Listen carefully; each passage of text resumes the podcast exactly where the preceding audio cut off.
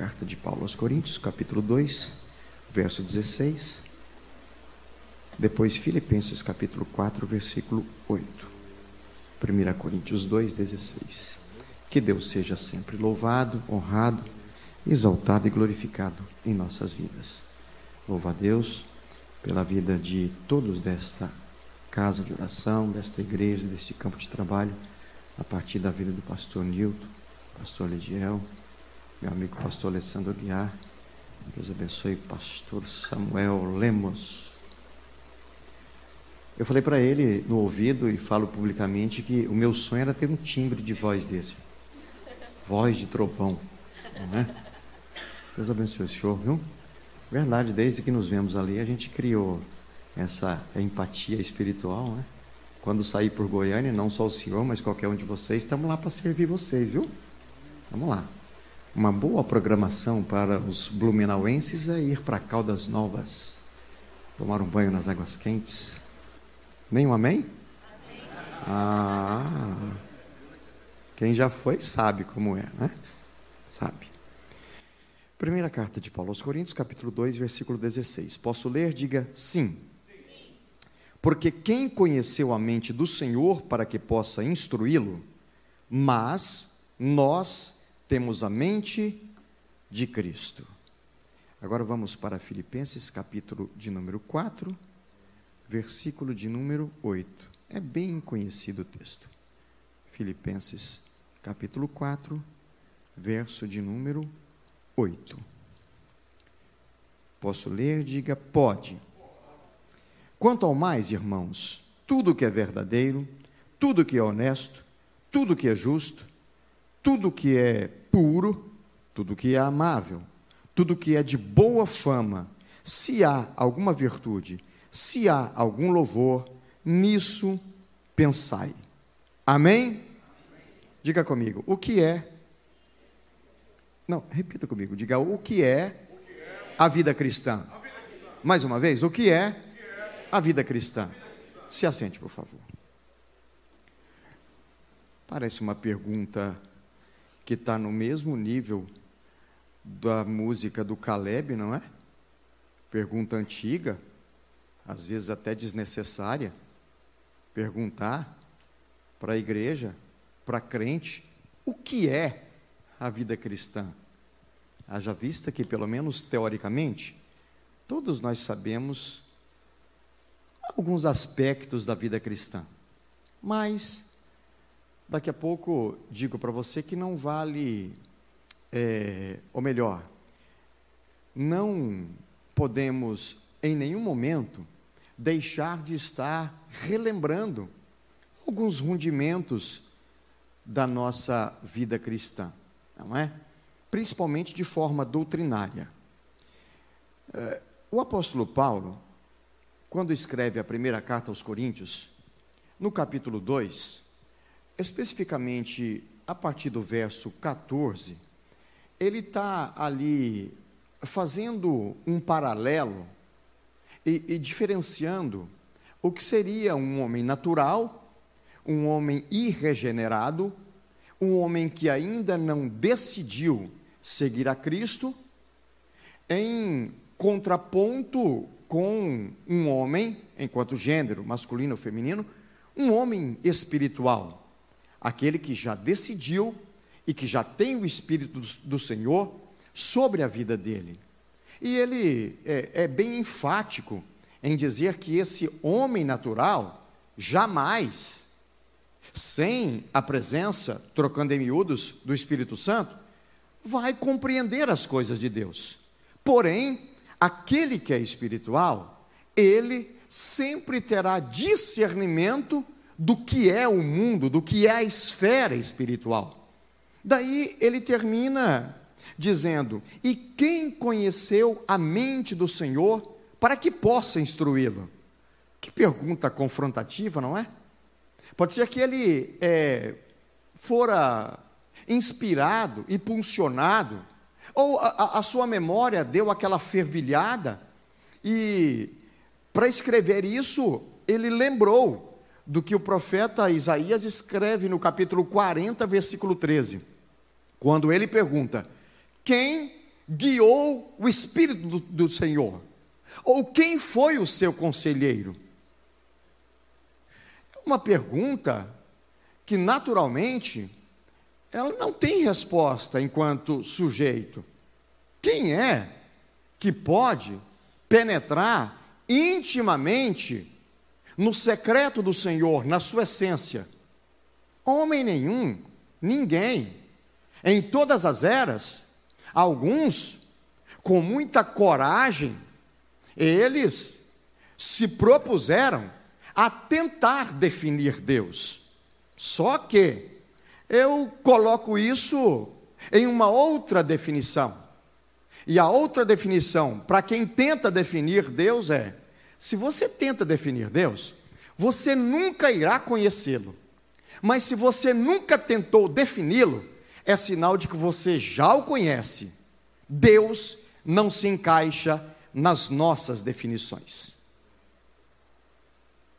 Ele, quando pergunta, e naturalmente, ele não vai achar resposta no pronome pessoal, indefinido, quem conheceu a mente do Senhor. Aí logo ele continua, mas uma conjunção adversativa que traz enunciados de ideias ou ideia oposta. Mas nós temos a mente de Cristo. Tá bom. Aqui é o ponto de partida para começarmos de forma bem simples e básica, porque o Evangelho é simplicidade, não é? O Evangelho é simples, como disse aqui do cacique da tribo iscariana, domingo pela manhã. Às vezes a gente aqui complica. Na segunda carta, ou melhor, na primeira carta de Paulo aos Coríntios, no capítulo 13, ele diz para aquela igreja que eles é, ficassem, é, de certa forma, espertos, para que Satanás não os enganasse como enganou Eva, para que eles não se apartassem da simplicidade que há em Cristo Jesus. E vamos tentar discorrer sobre essa vida cristã enquanto uma vida que é simples para crer, para entender e para viver. Porque se complicarmos essa vida cristã enquanto início, enquanto o passo a passo até desembocar na atitude comportamental, quem é que vai conseguir viver essa vida cristã? Na cabeça de muitos que difundem ela por aí, que às vezes não passam de coisas da mente humana, totalmente é, alienada da palavra. Quando o apóstolo Paulo ele diz que nós temos a mente de Cristo, a pergunta primeiro é: o que é mente?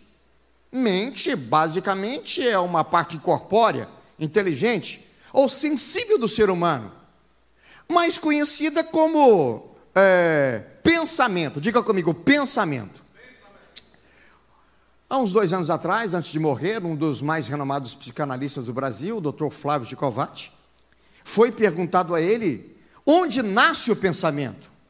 Ele respondeu: eu não sei e ninguém sabe. Só Deus sabe.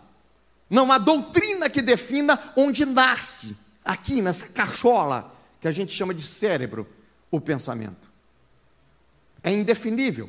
É claro que há especulações à luz de é, quem estuda o comportamento humano, psicanalistas, psicólogos, neurocientistas e sexilista. Porém, na essência, no ponto de partida, só Deus.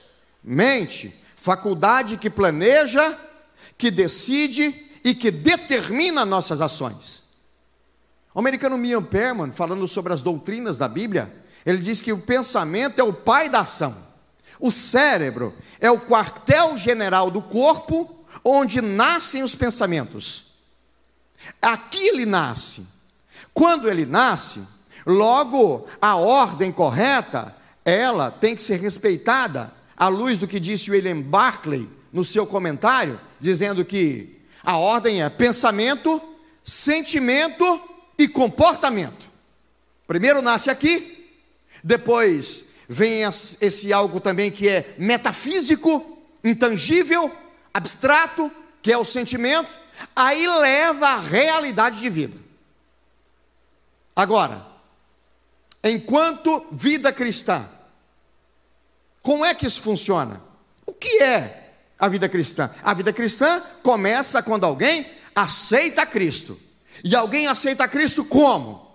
Quando ele vem à frente, levantando a mão, a gente se alegra por mais uma vida, a gente anota o nome. É, alguns que passam por Goiânia e até passam também por Blumenau, não é? é fazem dessas pessoas em que foi cumprido o ritual com elas de dar o sinal, e ao invés de serem evangelistas, eles se tornam evangelásticos. Cinco pessoas aceitaram Jesus e vieram à frente, daí amanhã ele publica que foi 15, não é? Outro dia alguém perguntou, Pastor Francisco Eugênio, por que, que você não divulga o que é que aconteceu? Por que, que você não divulga quantas almas aceitaram Jesus? Aí eu respondi de uma forma básica: eu não divulgo, porque eu, eu vivo desprovido desse tipo de status. E até porque eu teria que ser muito honesto. E que tipo de honestidade seria? Se realmente a gente entendeu, na nossa ótica, que aquele culto, como coloca um amigo pregador lá de Goiânia, é, todo culto é, foi, ele coloca assim: poder, milagre e salvação. Toda vez que ele passa. Aí eu fico pensando, quando ele colocou poder, qual é a definição de poder, né? Quando ele colocou milagre, o que seria para ele milagre? Quando ele coloca salvação, ele está dizendo que as pessoas vieram, não é? fizeram um sinal e aceitaram Jesus. Mas irmãos, quantos entre nós, eles não vêm à frente, não fazem o um sinal, e às vezes sai muito mais crente do que quem, né? Então, eu disse, eu não coloco, porque em, quando acontecer, beleza, é honesto, é verdadeiro. Mas se um dia a gente passar por algum lugar e não acontecer o tal do poder que é definido, não acontecer o tal do milagre e nem a salvação, aí no outro dia ou no mesmo dia à noite, a gente tem que ser honesto e colocar: hoje preguei em tal lugar. Não teve poder, não aconteceu nenhum milagre e também não teve salvação. Você acha que alguém coloca isso? Ah, não coloca, né? E o medo da lacração gospel? Não é? Não coloca. Mas e aí? Começa aqui. Paulo disse em Romanos 12, 2: E não vos conformeis, fazer forma com, ou ser parecido a, com esse mundo. Não é? Que mundo? Abre parênteses aí que eu lembrei de um algo bem interessante. Alguém um dia abordou e perguntou, pastor, eu não estou entendendo, porque é, João 3,16, a Bíblia diz que Deus amou o mundo. Tá, Deus amou o mundo de tal maneira que deu o seu filho. Porém, em Tiago 4,4, o pastor Tiago diz que aquele que ama o mundo, que tem amizade com o mundo, tem inimizade com Deus. 1 de João 2,15, não ameis o, e nem o que no mundo. Ah, não, aí agora, agora complicou mesmo. E daí? Se ele ama o mundo, agora o Tiago vem e diz que quem é amigo do mundo é inimigo de Deus. Aí o, o, o irmão João vem e diz que não ameis o mundo. E aí, como é que sai dessa, irmãos? Hum? Estudando, né? Pesquisando um pouco, cavando, né? O mundo que Deus ama é o mundo gel, o cosmos, a terra e tudo que ele criou. Esse mundo é o que ele ama e tem apreço por ele. Agora, o mundo que Tiago diz que é um mundo que quem tem amizade com ele tem inimizade com Deus, e o que o apóstolo João diz na primeira carta 2,15, para não amarmos, é o mundo aionos, é tudo aquilo que conspira, trama e age contra os valores de Deus e os seus princípios revelados na Sua palavra. Mas daí eu respondi para aquela pessoa assim, com muito carinho, e disse: Olha, não se preocupe prioritariamente com as coisas da Bíblia que a senhora não entende. Preocupe-se prioritariamente com as coisas da Bíblia que a senhora entende, mas não vive. É? E não vos conformeis com esse mundo, mas sejais transformados, o metamorfos, não é a metamorfose. A lagarta que sai do casulo e vira borboleta. E borboleta é o que? Sinônimo de liberdade, não é? Um dia nós decidimos sair do casulo do pecado. E hoje somos livres em Cristo Jesus, para também nos ajuntarmos e adorarmos a Ele. Não é? E não vos conformeis com esse mundo, mas sejais transformados pela renovação do vosso entendimento, barra pensamento, para que experimenteis qual seja boa, agradável e perfeita vontade de Deus. Então é aqui, ó. Foi-nos é, apresentado Cristo, não é? E alguém até diz: olha, você precisa experimentar Cristo. Eu até já falei isso, muitas vezes. Só que um dia, pastor Samuel, eu parei, porque vi um comercial.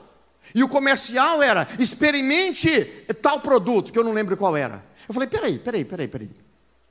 Se ele está pedindo para eu experimentar um produto, e se eu não gostar desse produto? Hum? Então essa frase não se encaixa com o nosso Jesus. Não, você tem que experimentar Jesus. Experimentar Jesus? Jesus é algum produto que tem que ser ofertado a alguém? E esse alguém diz: Ah, não gostei.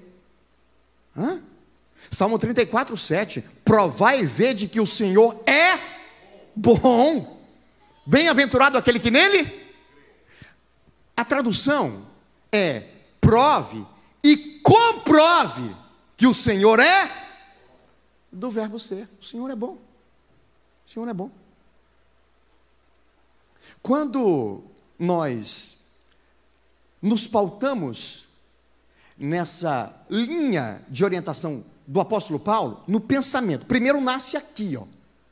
Ou seja, foi nos apresentado Cristo e nós aqui demos a luz a essa decisão. Pronto. A fé, ela é, a princípio, racional. Porque primeiro eu penso, eu pensei, aí essa fé desemboca, ela reverbera no sobrenatural. Fé racional, senão vira fideísmo. O que é fideísmo? São aqueles que vivem só no místico, só na experiência. São aqueles que só vivem é, no reino, no mundo do sobrenatural. Pastor Francisco Eugênio, um exemplo. Um exemplo. Gente que é, é tu, tudo é místico, tudo é, é, é, é, experiência, não é? Chega no posto de gasolina e aí, pois não, bota 50 reais de xarabachu babá. Não, meu filho, 50 reais de gasolina. Calma. Vamos devagar, né? Tudo é místico. Tudo é espiritualizado. É, é mais ou menos assim. Como é o seu nome? Irmão Juan. Eu passei por um lugar um dia, acho que lá no Pará, e aí o grupo de louvor ia cantar e as caixas não, não quiseram funcionar, não estava saindo som. E aí o, o irmão da, da sonoplastia tentando, tentando e nada. Aí alguém que estava na coordenação do culto falou: Vamos fazer uma oração porque o diabo está furioso conosco. Satanás está furioso. Isso é negócio do diabo, desse sono funcionar. E começou, começou, começou. De repente eu dei uma olhada na caixa, estava desligado, estava desconectado. Aí eu cutuquei no irmão e falei, lá, o Satanás lá, ó. Conecta de novo que o diabo vai embora. Não precisa nem falar no nome de Jesus, é só enfiar. Pronto. Não é? Vive só no místico. Primeiro aqui, ó como um ser que tem cognição, que tem percepção. Eu dei luz aqui, como também nós podemos dar luz ao pecado aqui.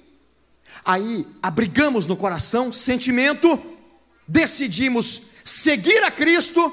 Agora, esse seguir a Cristo, naturalmente, ele tem que ser visto, tem que ser percebido e tem que ser vivido no dia a dia e no modus operandi comportamental diário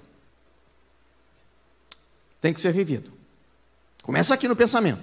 Fomos chamados não para viver meras prescrições ou exigências frias de um código de leis. Não, não é isso. Até porque, se nós é, olharmos para a palavra e vermos vários trechos da palavra como o nosso adversário que vai digladiar conosco no octógono, aí fica difícil, não fica? Porque o apóstolo João diz na primeira carta 5,3 que os mandamentos de Deus não são pesados. Não são. Muito pelo contrário. Muito pelo contrário. Ele veio para tirar o peso de nós. O peso do pecado. O peso da condenação eterna. Até porque tem gente que diz assim, ó, ah, é, Bem que assim, bem que eu queria fazer, né?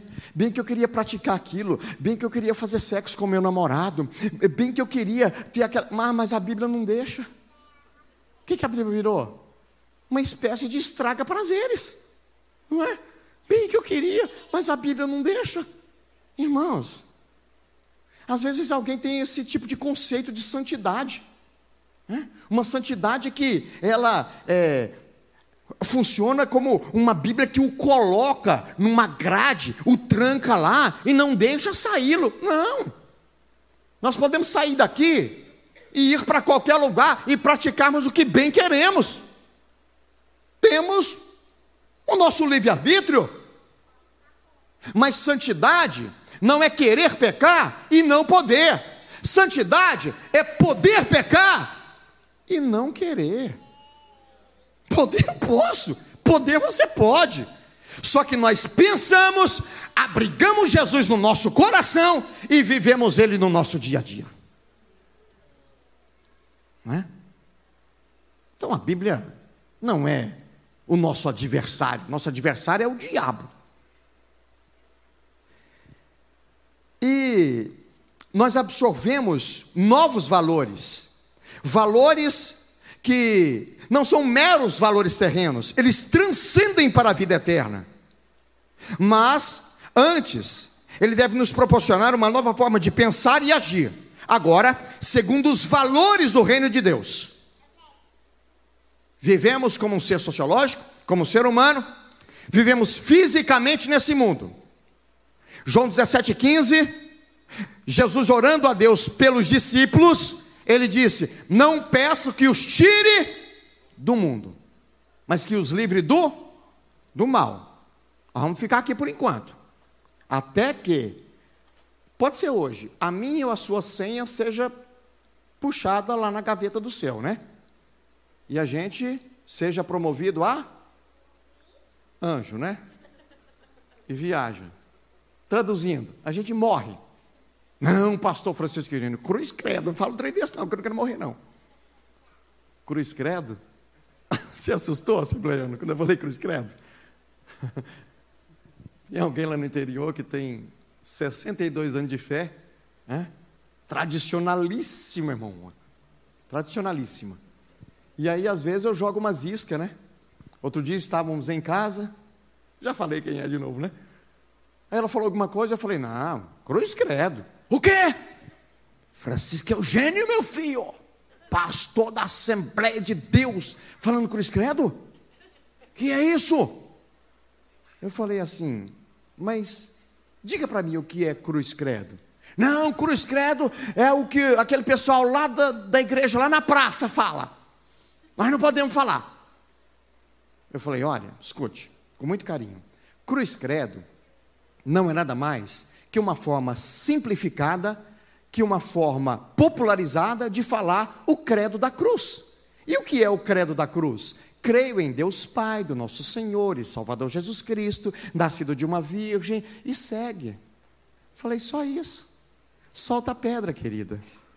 Calma.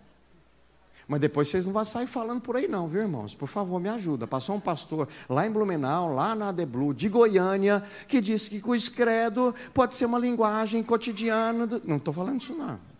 Eu só expliquei. Ah? Não anote isso aí na sua mente.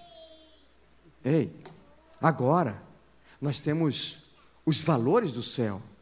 E precisamos entender que temos a excelência da mente cristã. O Espírito de Deus, ele agora habita em nós. E as futilidades mundanas que até então ocupavam espaço na nossa mente, não ocupa mais espaço, porque o, que faz parte dos nossos pensamentos não é a, a, aquela gana, aquela voracidade pelo ter, mas sim pelo ser. Ter é importante. Ter faz parte das realizações do cotidiano do ser humano, repito, enquanto ser humano sociológico. Porque quem não tem sonho, quem não tem projeto e não batalha por ele, irmãos, não vai chegar a lugar nenhum nessa vida. Não vai. Enquanto Jesus não volta, a gente vai batalhar, vamos conquistar, não é? É interessante você ter uma boa ocupação, é interessante você ter um bom retorno e desfrutar das coisas que o mundo proporciona enquanto vivência como ser humano. Ué, quem não quer comer um bom prato? Hum? Tipo pamonha. Só faltou você falar, para você, né, pastor? Para nós é outro. Tá bom, joelho de porco, linguiça, então. Né? Cuca. Cuca eu gosto, irmãos. Cuca eu gosto. Já comi, ainda vou comer até domingo, até encher a pança, porque lá eu não acho. Né? Vou levar não no pensamento, no pensamento é Cristo, mas eu vou levar aqui. E como um ser sociológico que vê essa conquista como algo que glorifica Cristo, porque existem conquistas na nossa vida que a gente até pretende ter, mas uma das facetas do amor de Cristo é tão grande por nós que Ele não vai permitir que a gente tenha. Porque se a gente tiver, a gente troca Deus, Cristo, pela coisa que conquistamos. Não é? É por isso que muitos entre nós vivem de conta gota. Certo? Jesus não pode abençoá-lo para derramar em abundância. Você paga suas continhas agora esse mês, dá uma ajeitada, entendeu? Mês que vem eu mando mais, para você ir vivendo essa vidinha cotidiana. Porque se eu te der um pouquinho além da conta, você não consegue administrar isso. Você sabia que às vezes Deus, para nos ensinar, Ele nos pune, nos dando tudo o que pedimos, só para nos mostrar que nós não sabemos lidar com isso? Não, essa eu vou repetir. Se quiser, anota aí, irmã, eu gosto dessa. Às vezes Deus nos pune, nos dando tudo o que nós pedimos, só para nos ensinar que nós não sabemos lidar com isso. E para conquistar, irmão, da The Blue, você está cansado de aprender, não é? Não é ficar levantando o cartãozinho no culto da campanha, não é? E eh, liberando aquele abracadabra gospel.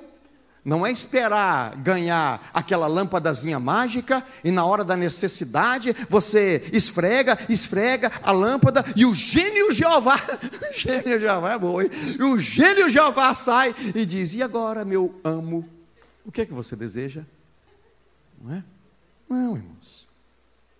Nós podemos, como ser sociológico, e é bom prosperar, prosperar no âmbito financeiro. Quantos gostam de prosperidade financeira? Levante a mãozinha. Não tem gente que não gosta. Talvez você não está acostumado, né? Eu, eu, vou fazer isso só uma ou duas vezes só, viu? Não é igual aqueles que mandam levantar a mão toda hora, né? Toda hora. Vai para o irmão que está do seu lado, irmão que está do seu lado. Um dia eu sabia que o perfil era esse, eu levei o, aquele white lube, sabe, o desengraxante. Falei que se o meu pescoço travar, aí eu. Estou falando de prosperidade financeira, você gosta? Irmãos, real, euro, dólar, tá? Bitcoin, se for o seu caso, tá bom? Quantos querem ser prósperos financeiramente? Levante a mão. Então vai trabalhar, meu filho. Vai ralar. Vai se qualificar. O mundo moderno exige qualificação. Não precisa ter uma formação superior. Eu conheço gente que, lá no interior, ele levava um dia e meio, pastor Samuel, para capinar, carpir um lote de 10 por 30. Ah?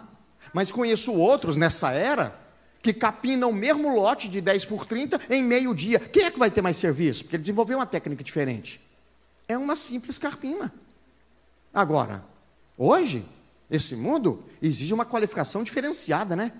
O tal do sujeito proativo, né? Que mentira, hein, irmão? Dá várias funções para alguém que ele chamou para uma só, bota para fazer várias coisas, aí fica falando, não, porque você é o sujeito proativo, mas paga por uma função só. Eita, que não é fácil, hein, irmãos? Não é? Temos que nos adequar enquanto projeto humano. Mas tudo para a glória de Deus, porque 1 Coríntios 10, 31, Paulo disse: quer comais, quer babai, bebais, quer façais coisa alguma, fazei tudo para a glória de Deus. Mas para a conquista, nós temos que ralar, temos que preparar, que qualificar, não é? Às vezes orar, né, irmã? Orar, para que Deus toque no coração dos líderes, para abençoar e aumentar pelo menos a aposentadoria, né? Eu lembro que a irmã, a irmã Ana, congrega conosco, um dia me chamou e disse assim: Pastor Eugênio, fala com esse pastor que vai fazer a oração para os irmãos prosperarem, tal, né? Para os irmãos alcançarem uma ocupação tal e serem mais próximos. Ele chama e, e, diz, orando, clamando: Ó oh, Deus, abençoa os profissionais liberais, ó oh, Pai, abençoa os empresários, abençoa o médico abençoa não sei quem. Ela disse assim: tem cinco anos que eu ouço a oração desse irmão, ele nunca orou pelos aposentados. Pelo amor de Deus, fala com ele, pastor. Está vendo como é que funciona? Tem que qualificar. O cachorro deu uma olhada para o gato e disse: Eu vou comer esse gato. Vou devorar esse gato. Sai atrás do gato, o gato corre para um lado, corre para o outro, e pega, não pega, o gato acha um buraco e pum, enfia lá dentro. O tempo passa, o tempo voa, de repente o gato escuta o barulho do lado de fora. Miau, miau, miau. Pronto. O cachorro saiu, tem outros gatos lá fora. Opa, me safei dessa. Quando o gato sai, o cachorro, pum, cata ali o pescoço e diz: Eu falei que iria te comer. O gato, beleza, pode devorar. Mas só me explica que estratégia é essa que você usou? Eu corri, corri, corri, entrei num buraco tal. De repente, passou um tempo, eu ouvi um miau, miau do lado de fora. Quando eu saí, você me pegou. Que estratégia é essa? O cachorro olhou para o gato e disse: Filho, num mundo globalizado como esse, se nós não falarmos pelo menos duas línguas, a gente morre de fome, meu filho.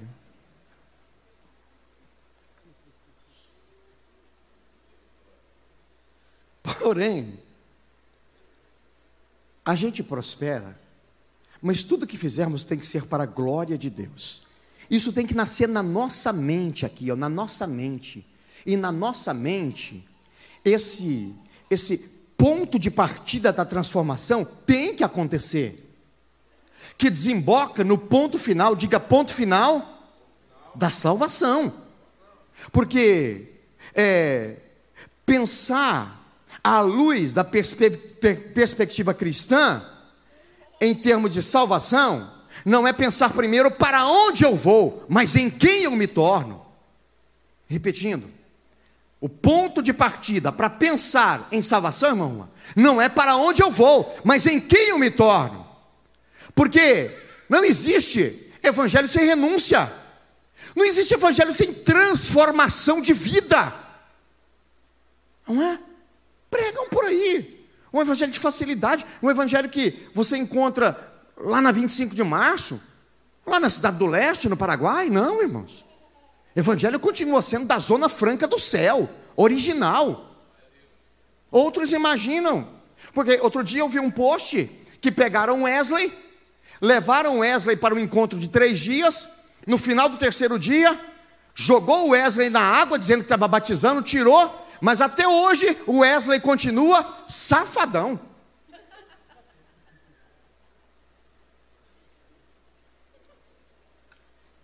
Ah, pastor, não seja tão radical, porque ele tem contratos a cumprir. Quando Wesley não decide aqui e abriga no coração e leva isso para a transformação diária de vida que ele tem no ato de aceitar a Cristo, renunciar desconectar, vazar, hashtag, partiu do mundo, mas partiu mesmo, porque ele é um agente indireto para pessoas se prostituírem, se embebedarem, para pessoas darem vazão à homossexualidade e provarem de tudo que o mundo oferece. Se ele é um agente direto, cai fora, meu filho. Até porque tem várias igrejas que gostam dos ex, não é? O ex-maconheiro, o ex não sei o quê, o ex-sertanejo, tem espaço para ele. E mesmo se der um troço na garganta dele e ele não cantar mais, ele vai capinar um lote, vai varrer rua, assim mesmo Jesus vai cuidar dele. Tem que ter transformação. Tem gente que é só porque jogou na água, tirou da água, tomou aquele banho, jogou a carteirinha, pronto. Aí o Martim Lutero disse assim: Eu pensei que o velho homem havia morrido nas águas do batismo, mas eu descobri que o infeliz sabia nadar. Por isso, agora, eu tenho que matá-lo todos os dias. Isso é vida cristã. Em quem nós nos tornamos? Pensar nas coisas que são do alto, pensar nas coisas que são de cima. Não significa viver uma vida de espiritualidade real. Diga, espiritualidade irreal. É aquela coisa, voltando, tudo parece que é espiritual, tudo, tudo, as pessoas espiritualizam, não é? Passando lá em Ribeirão Cascalheira, conheci uma missionária muito espiritual, sabe, daquelas que exala santidade. E quando ela exala santidade, ninguém pode chegar perto dela, porque é, é mais santa do que todo mundo. Irmão, santidade não é repelente, santidade é atraente. Quem vive em santidade não repele os outros, ele atrai os outros. Atrai para os pés de Jesus, sim ou não? Atrai para os pés da cruz, sim ou não? Não, para os pés da cruz não, né, irmãos? É impossível. Ninguém nunca, ninguém consegue agora, ninguém nunca irá conseguir ir aos pés da cruz. Pergunte para mim, por quê? Porque cruz não tem pés cruz tem pé. Achou que ia sair um negócio bem mirabolante, né? Não, é só gramática. Gente espiritual demais. Aí essa irmã disse que estava fazendo uma campanha de 15 dias para Jesus dizer para ela que cor da sandália que ela tinha que comprar. Eu falei, não. Para o mundo espiritual que eu quero descer. 15 dias, irmã fazendo campanha para Jesus falar para ela se é vermelha, se é nude, se é café, se é branca, se é salto. Como é que fala aí? Salto?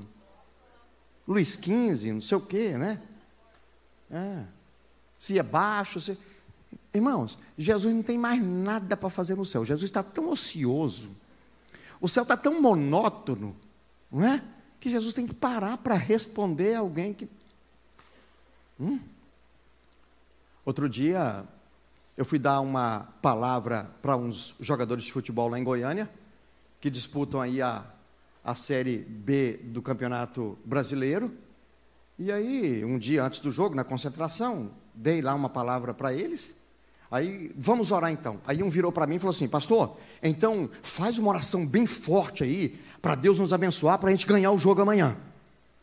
Aí eu perguntei: Irmão, você acha que Deus ele está interessado em intervir diretamente no resultado do futebol? Ele disse: Claro, pastor, se o senhor orar, a gente também vai orar e Deus será conosco e a gente vai ganhar.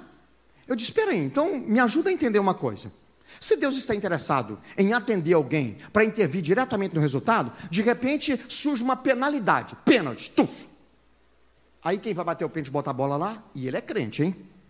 Aí ele vai afastando, Senhor, me ajuda, Senhor. Eu preciso fazer o gol para a gente ganhar e aumentar a artilharia. Ai, Senhor, bota aqui potência no meu pé. Só que o goleiro também é crente. Espírito Santo, revela onde é que esse cara vai bater, Espírito Santo. É rasteira? É meia altura? Como é que é, Espírito? E se for daqueles goleiros da igreja do reto eterno, que fica pulando assim, ó, lá no campo? Hã? Hã? Você sabe quem é que Deus vai ouvir? Ninguém! Te vira, meu filho. Isso é habilidade natural, é treinamento. Não é? O Romário passava a noite anterior ao jogo, na farra, na mulherada. No outro dia ele entrava em campo, fazia três gols no goleiro que orou e jejuou para jogar. Se Deus tivesse interesse, irmão, em resultado de futebol, Israel já teria sido campeão de várias Copas do Mundo. Não tem um time que presta naquele lugar. Você acha que isso é um absurdo? Tem mais. O moço chamado Gilson Kleina é um treinador de futebol. E outro dia eu vi ele contando no programa de esportes que ele treinava o bom sucesso no Rio de Janeiro. E eles foram jogar contra o Itaperuna. E no Itaperuna tem um jogador muito crente, muito espiritual, muito religioso. Aí o juiz apitava uma falta para o pastor Samuel. O jogador chegava e falava: Não, o senhor errou. O senhor errou, Deus está vendo. Deus está vendo. De repente apitava, ele: Não, não, não, o senhor errou. Não, não é, a bola é para nós. Deus está vendo. E o juiz foi se irritando. O Gilson Klein disse que ele fez umas sete vezes no primeiro tempo. Começou o segundo tempo, de repente, pênalti para o bom sucesso contra o Itaperuna. O irmão veio que veio. Não, seu juiz, não foi pênalti. O senhor errou. Não, não, o senhor não errou. O senhor cometeu um pecado grave. Deus está vendo. Aí disse que o juiz chamou o jogador e falou assim: Vem cá, meu filho. São 17 horas e 20 minutos. Flamengo e Vasco está jogando agora lá no Maracanã. Você acha que Deus vai deixar de ver Flamengo e Vasco para assistir Itaperuna? Te manca, rapaz. Foi pênalti. Pronto, para lá.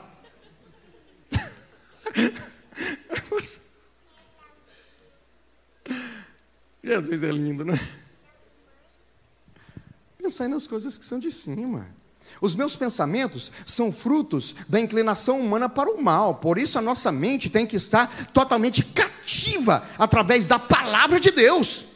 2 Coríntios 10, 4, Paulo disse: As nossas armas não são carnais, mas espirituais para a destruição das fortalezas, levando cativo todo entendimento à obediência de Cristo. Uma vez que a nossa mente está encharcada, pulverizada, tomada pela ação do Espírito Santo através da palavra, irmãos, venha o que for, a gente atropela. Aí você pode até usar aquele jargão daquele pregador que agora é deputado. Se você tiver com a sua mente cheia de Cristo, você pode gritar, irmão, no começo do dia: sai da frente, Satanás! Estamos em guerra. Aqui, ó, na mente, mente pulverizada. Ó, e isso leva-nos a agir com sabedoria, diga sabedoria. Mas não é uma sabedoria humana comum, é uma sabedoria celestial. Tiago, no capítulo 1, verso 5, ele disse: Se falta sabedoria em vós, pede a Deus, que Ele vos dará, e não lhes lançará em rosto. Peça, peça para Deus, sabedoria celestial. O que é isso? É ver avaliar a nossa vida e conduta sob a ótica de Deus. Repetindo, ver e avaliar a nossa conduta sob a ótica de Deus. Só isso. E como isso acontece? Quando nós mergulhamos e nos deliciamos com a palavra. Sabemos que a sociedade atual é dominada por ideologias contrárias aos valores bíblicos, e Deus nos chamou para contrapor. E por isso, nós não podemos deixar que, agora digo eu, as narrativas, porque o que impera agora, o que é? Não são as verdades, são a narrativa. Narrativa virou verdade. Lembra que quem estava aqui domingo, à noite, eu falei sobre a criação do tal do Ministério da Verdade? A ideia é refrear, censurar as desinformações e as chamadas fake news para tentar parar os conteúdos antidemocráticos. Agora, o que é fake news? O que é desinformação? O que é anti, conteúdo antidemocrático? Se a gente prega aqui as coisas que são pecado, é um conteúdo antidemocrático? Se a gente vai para a rua como um ser, um cidadão desse país, para protestarmos, é um ato antidemocrático? Opa, nós temos que estar contrapondo a isso. Sabe por quê? Porque Spurgeon perguntou: nós somos o sal da terra ou somos o docinho do mundo? Hum, somos o sal da terra. Em qualquer lugar que estivermos. Terminei mais um curso agora há pouco. E daí, logo no segundo período, a instalação da igreja lá na faculdade terça e quinta, culto na hora do intervalo. Duas canções, três, cinco minutos de palavra, uma oração. Aí eu precisava de companheiro, certo? Não dava para fazer sozinho. Aí eu fui procurar os companheiros. Achei uma companheira que se dizia crente, do grupo de louvor da igreja dela, e disse: Olha, vamos fazer um culto lá embaixo, tá? vamos instalar a igreja de Cristo aqui na faculdade. Principalmente lá, né, irmãos? Quem já passou por lá ou está passando sabe. 68% dos jovens evangélicos se desviam nos dois primeiros anos de faculdade. Lá, o pessoal vai para cima e pega pesado. Ela virou para mim e disse: Não, de jeito nenhum. Eu estou aqui para estudar, não estou aqui para essas coisas, não. Falei, você é crente mesmo, filha? Quase que eu tive que dar uma de André Valadão para ela. Falei, você não é crente, não. Né? Oxe, em qualquer lugar que nós estivermos. Porque vida cristã é luz na mente, diga luz na mente, fogo no coração e coragem nas ações. Vida cristã é luz de Cristo na mente, é fogo no coração, é coragem nas ações. Irmãos, cá para nós. Sabe por que, que o mundo está indo de mal a pior? Não é só um prenúncio para chegarmos no limiar da conclusão daquilo que Deus projetou à luz da Bíblia. Sabe por que, que muitas coisas não estão andando do jeito que a gente queria? Não é porque o Luizinho entrou e está dominando lá, irmão. Não é por causa do Luiz. Não é por causa daquele cara que né, saiu, que era verde, agora é maduro. Não, irmãos. A culpa é minha. A culpa é sua, meu irmão. É a nossa culpa. A partir da oração. A gente diz, ah, Goiânia é do Senhor Jesus, ah, é, Blumenau é do Senhor Jesus. Enquanto frase poética, enquanto algo que emociona, todo mundo acha bom, levanta a mão, dá glória a Deus, mas na hora de arregaçar a manga e ir para cima, é outra história. É outra história. Irmãos, a partir da nossa oração e da verbali, do comportamento e da verbalização. Charles, é, o pastor Moody diz que de 100 pessoas não crentes, uma lê a Bíblia e 99 lê o meu e o seu comportamento. Estilo comportamental para atrair pessoas para Cristo, que não é uma carteirinha da passividade. Ah, se então, se é só o meu comportamento, então eu não preciso mais falar de Jesus, só o meu comportamento. Ele se esconde, irmão, na passividade. Já vou terminando. Tem que verbalizar. No dia 2 de novembro, o ministério que eu congrego, há 22 anos, no dia 2 de novembro, vai para os cemitérios entregar folheto. Folheto evangelístico para os mortos que estão de pé. Há uns quatro anos atrás, estava eu lá na porta do cemitério entregando folheto, entregando folheto. Aí veio uma senhorinha, senhorinha, com a sua medalhinha. Eu entreguei. Posso entregar um folheto para a senhora? Leia aí com atenção. Deus tem uma mensagem para a senhora. Ela olhou para mim e falou: Você é crente, menino? Eu gostei do menino, né? Você é crente, menino? Eu falei, sim, senhora, da gema. Ela disse, aqui não é seu lugar, não. Não é seu lugar, não. Aqui é nosso lugar. Lugar dos católicos. Aqui não é seu lugar, não. E tem mais, meu filho. Você pode sair daqui, porque é, a igreja católica foi a única igreja que Jesus deixou. Eu falei, senhora, se até Jesus deixou, o que, que a senhora está fazendo lá? Vem para cá. Fica de pé em nome de Jesus para orar por você. Aleluia. Aleluia. Oh glória. Espírito Santo. Ele quer atuar por completo na nossa mente, no nosso coração, na nossa vida diária. Tudo nasce aqui, ó, na qualidade do pensamento.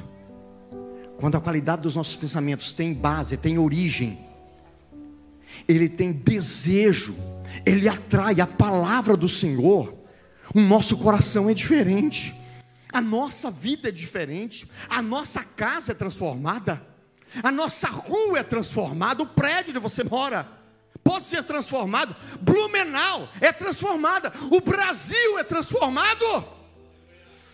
O glória! Temos que sair da passividade, irmãos, mas tudo começa aqui, ó. Aqui. O Espírito Santo trouxe vocês aqui nessa noite. E alguém deve estar pensando: ah, a irmã Fulana precisava estar aqui, irmãos, para ouvir algo. O, irmão Fulano tinha que ter vindo na igreja, irmão, esquece quem não veio. Jesus trouxe você aqui hoje, essa palavra é para você. é para você, e através de você você pode incendiar, influenciar, você pode entusiasmar por onde você passar. Levante a sua mãozinha para o céu, por favor. Vida cristã é isso, é simples. Começa aqui, ó. Aqui, mente de Cristo, mente de Cristo, uma mente renovada, uma mente mudada.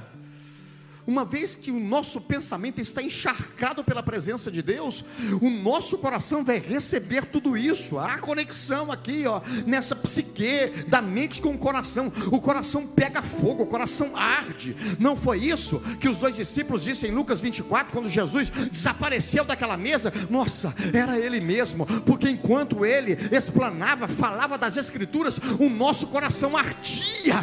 O nosso coração, ei, irmãos, palavra é fogo no coração, é coragem nas ações. Oh, aleluia. Aconteça o que acontecer. Monte Deus o cenário que montar. Satanás pode se levantar a qualquer momento aí, irmão. Não tem problema não. Se for na nossa geração, venha do jeito que vier. Deixa ele vir quente, que a gente vai estar fervendo pela palavra, fervendo pela palavra. Sabe por quê? Porque tem alguém que sempre garantiu a existência da igreja. E esse alguém não é o meu pastor presidente em Goiânia, não é o Malafaia, não é o Macedo. Esse alguém não é o líder em Blumenau. Esse alguém é Jesus Cristo de Nazaré. O que ocupa a tua mente através da palavra, o que ocupa a minha mente, o que ocupa o nosso coração, o que nos faz andar de cabeça erguida, meu irmão, sendo é, a, a vida cristã ambulante lá fora.